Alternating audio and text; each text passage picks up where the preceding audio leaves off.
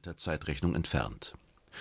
Nach großen Umwälzungen in der Milchstraße haben sich die Verhältnisse zwischen den unterschiedlichen Sternenreichen beruhigt. Im Großen und Ganzen herrscht Frieden. Vor allem die von Menschen bewohnten Planeten und Monde streben eine positive Zukunft an. Tausende von Welten haben sich zur Liga freier Galaktiker zusammengeschlossen, in der auch Wesen mitwirken, die man in früheren Jahren als nichtmenschlich bezeichnet hätte. Trotz aller Spannungen, die nach wie vor bestehen, Perirodans Vision, die Galaxis in eine Sterneninsel ohne Kriege zu verwandeln, scheint sich langsam zu verwirklichen. Man schließt sogar vermehrt Kontakte zu anderen Galaxien. Gegenwärtig befindet sich Rodan selbst im Goldenen Reich der Togondu, die ebenfalls eine Beziehung zur Milchstraße aufbauen wollen. Auf der Erde bahnt sich indessen eine neue Entwicklung an. Zentraler Mittelpunkt ist ein wachsendes Raumschiff, das von den bislang unbekannten Gemeni bemannt wird. Es ist der Spross Jeto. Kapitel 1 er rief, und sie kamen. 12. Juli 1551 NGZ Komm zu uns, Jeto Karel. Der Spross wird alle deine Leiden heilen. Komm an Bord des Sprosses, Jeto. Alle konnten ihn hören und sehen.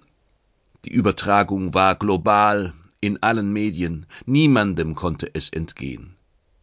Erst recht nicht, da der Fremde seine Botschaft mehrfach wiederholte, leicht variiert in der Wortwahl, damit sie auch wirklich jeder verstehen konnte.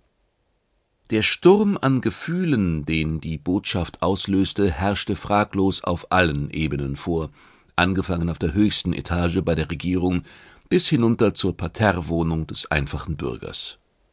Geschocktes Schweigen herrschte in dem kleinen Einzelzimmer der Seymour-Klinik.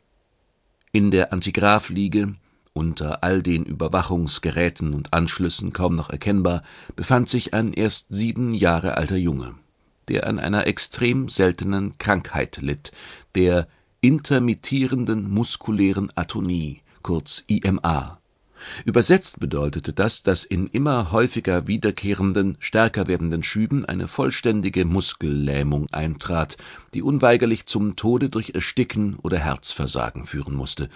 Wie es aussah, lag dieser Zeitpunkt nicht mehr fern. Die Eltern des Jungen waren seit der Einlieferung nicht von seiner Seite gewichen. Verzweiflung und Hilflosigkeit herrschten vor, weil sie dem Kampf ihres stetig schwächer werdenden Kindes nur zusehen konnten. Mehr konnten sie für ihn nicht tun. Sie waren momentan nicht einmal sicher, ob er sie beide überhaupt wahrnahm, denn Jeto war nicht in der Lage, auf Berührung zu reagieren. Tief in sich zurückgezogen focht er seinen Kampf ums Überleben. Bisher sah es nicht so aus, als würde sein Wille schwächer werden. Um seinen Körper jedoch stand es schlecht. Zur Ablenkung lief das Trivit zur Unterstützung für den Jungen, damit es nicht so still und einsam für ihn war, aber vor allem für die Eltern, damit sie nicht zu sehr ins Grübeln kamen. Und nun das. Diese Botschaft. Was? rief Millard Karel schließlich, nachdem die dritte Wiederholung verklungen war. Was hat er da gesagt? Ungläubig sprang er auf. Beruhige dich, Pendukarell deutete mahnend auf Jeto. Das Letzte, was der Junge brauchte, war Stress, vor allem zwischen den Eltern. Wir haben uns sicher verhört. Sie stellte auf Wiederholung mit Vergrößerung. Nein, sie hatten sich nicht verhört.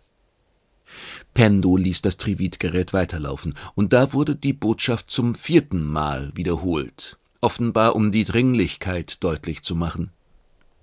Es konnte kein Zweifel bestehen.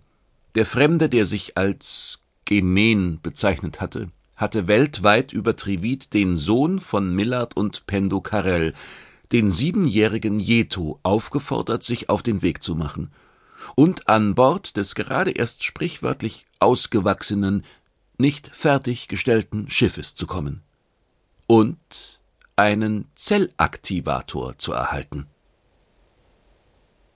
Anfänglich am 19. Juni war es nur ein winziges Samenkorn gewesen, das Jeto im Garten seiner Mutter gefunden hatte. Doch dann war es exponentiell gewachsen.